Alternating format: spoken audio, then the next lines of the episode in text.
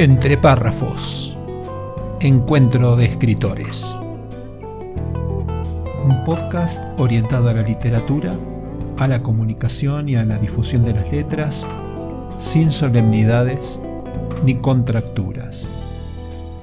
Reportajes a escritores de habla hispana, audiocuentos, curiosidades, rarezas y temas de interés. Soy tu anfitrión, mi nombre es Marcelo Urbano periodista, escritor y por la gracia de las nuevas tecnologías, podcaster. Entre párrafos. La parte divertida de las letras.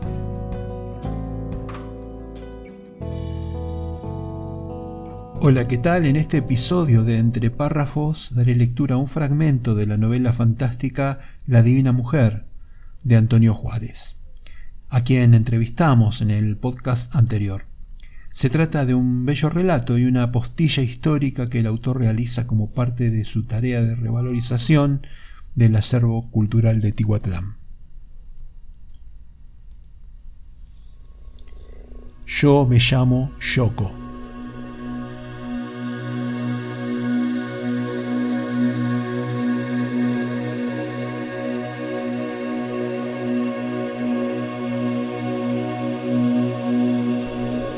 Año 5 Conejo, 1458.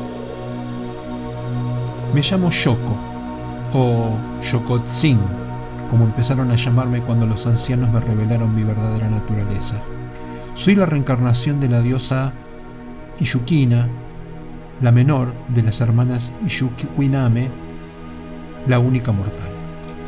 Seré Yokotzin hasta que dé a luz a mi hija, entonces moriré durante el parto y tomaré el manto de Tlaco, la de en medio, ya como diosa inmortal. Mi hija recién nacida será la nueva Yoko, y cuando ella se convierta en madre, también morirá y será Tlaco. Entonces yo seré Teiku, la segunda. Y cuando mi nieta sea la nueva Tlaco y mi hija tome su apariencia de Teiku, yo me convertiré en la serpiente celestial Tiacapam. Y cuando el ciclo avance otra vez, yo, la gran serpiente, cambiaré de piel y renaceré una vez más como Yoko, repitiendo todo nuevamente. El ciclo siempre ha sido así y nunca ha sido interrumpido. Aun si yo muriera por accidente o me asesinaran antes de convertirme en madre, en ese momento una bebé nacería en algún otro sitio y esa bebé sería nuevamente yo. Este ciclo mantiene vivo el culto a la diosa y, mientras continúe, el pueblo Tinek tendrá la fuerza para imponerse a todos sus enemigos, y la tierra seguirá fértil, y la luna seguirá su transformación, ocasionando las mareas, y con eso nutriéndonos del mar. Como todas las Yoko antes que yo, solo poseo dos poderes como diosa mortal, la adivinación y la bendición de crear arte. Sin embargo, la visión que vino a mí el día que tomé el baño sagrado, cuando recibí los atributos divinos de Ishquina en el Temazcal, protegida por los mejores Texhuecpani, guerreros sacerdotes del pueblo Tinec, fue que una gran amenaza se cierne sobre nuestra gente. Durante siglos, mi pueblo ha resistido embates de nuestros belicosos vecinos, la gran Chichimeca al norte y el imperio mexica al sur. No importa cuántas veces lo han intentado, nuestras aldeas han resistido por la ferocidad y los sortilegios de los Teixcuepani, que aterrorizan a los invasores con sus ilusiones de fuego y agua. Pero en mi visión sagrada vi las lanzas de púas rotas en el campo de batalla y las hachas de cobre melladas en manos muertas, y vi la sangre Tinec regada en el campo, en los ríos y en el mar, mientras una gran águila devoraba los cuerpos muertos pero el águila no estuvo mucho tiempo dándose un festín, porque una bestia negra de cuatro patas, grande y musculosa, con una cabeza enorme rematada por dos afilados cuernos, arremetió contra ella y la mató, pisoteando feroz el campo regado con sangre.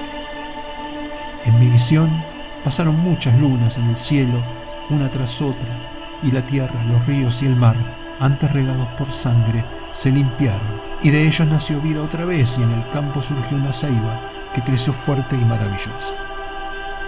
Sé que está próximo el final para mi pueblo, pero sé que su sangre perdurará para siempre en la tierra y renacerá fuerte y sabia como un árbol.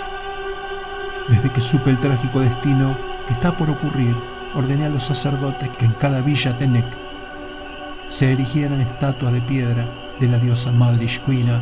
Yo mismo esculpí una con mis propias manos. Si se perdieran los atributos divinos que poseo, el ciclo de la diosa se rompería y nosotras, las Ishkuiname, estaríamos condenadas a solo ser sombras vagando, yo en el mundo mortal y mis hermanas en el mundo mágico. Para evitar eso, coloqué en mi estatua nuestros objetos de diosa. Mi gorro cónico, para que aquel que las vea siempre tenga presente que el pueblo tiene, es y existirá por la eternidad. Las agujas y orejeras de Tlaco, para que cualquiera que intente un mal contra ella sienta como si estuviera hiriendo a su propia madre. El collar de caracoles de Teiku, para que quien sea que vea esta estatua no pueda dejar de adorar a Ishkuina y el brazalete de Tiacapán, para que la piedra sea fuerte y resista el paso de los años, donde quiera que esté. Ahora es hora de tomar mi arco en esta batalla contra el enemigo al lado de mi pueblo. Yo moriré en esta guerra que ya comienza, pero en esta primera batalla demostraré por qué Ishkuina es la gran flechadora. Los Teshwepani ya avanzan a la batalla disfrazados de fieros animales y con sus gritos roncos hacen temblar de miedo a los enemigos. Hoy la tierra, el mar y el cielo se teñirán de sangre.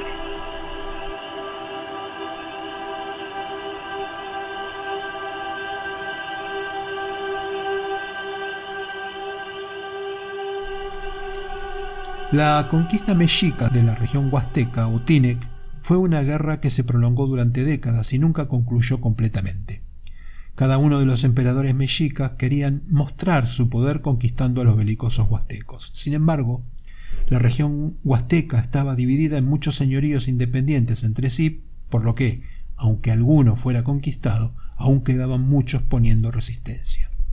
Los primeros señoríos en caer debido a su posición más al sur fueron las regiones de lo que hoy se conoce como Tuxpan y Álamo que en aquel entonces abarcaban municipios como Tihuatlán y Castillo de Teallo.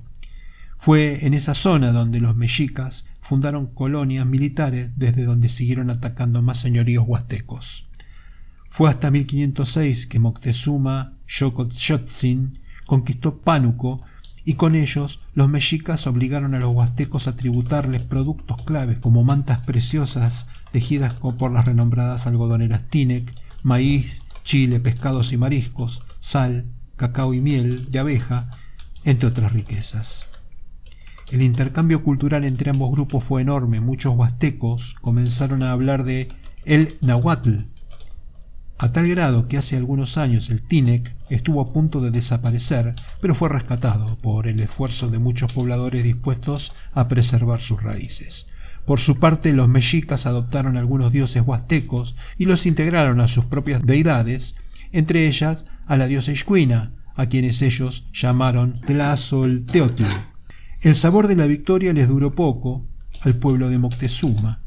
Con la llegada de los españoles y la conquista de Tenochtitlán en 1521, los huastecos recuperaron su soberanía por un breve tiempo, antes de que Hernán Cortés, al mando de un ejército compuesto de 120 caballos, 300 peones y 40.000 guerreros indígenas, logró conquistar Pánuco en 1522 y con ello asegurar la zona, no sin grandes batallas en las que los Tinec pelearon con todo para defender sus tierras.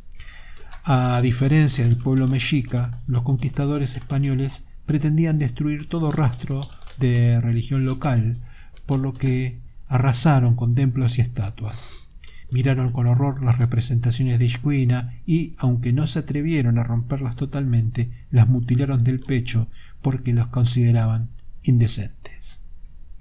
No obstante, muchas estatuas de la diosa resultaron intactas y todavía pueden encontrarse en museos, mientras otras aún aguardan bajo tierra para ser descubiertas.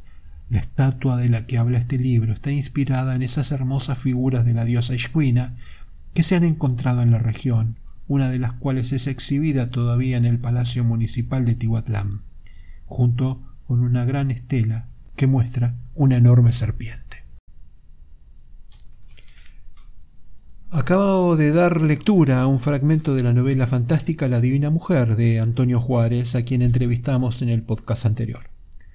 Espero que les haya gustado. Hasta la próxima.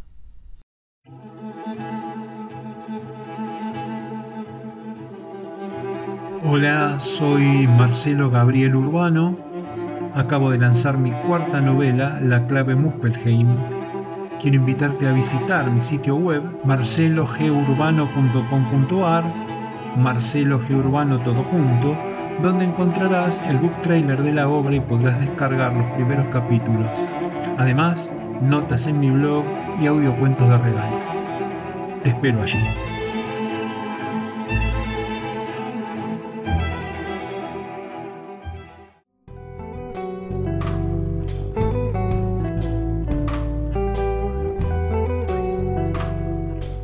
Entre párrafos. La parte divertida de las letras. Nos encontramos todos los jueves y durante la semana, avances, lecturas y muchos párrafos para compartir. Los espero la próxima.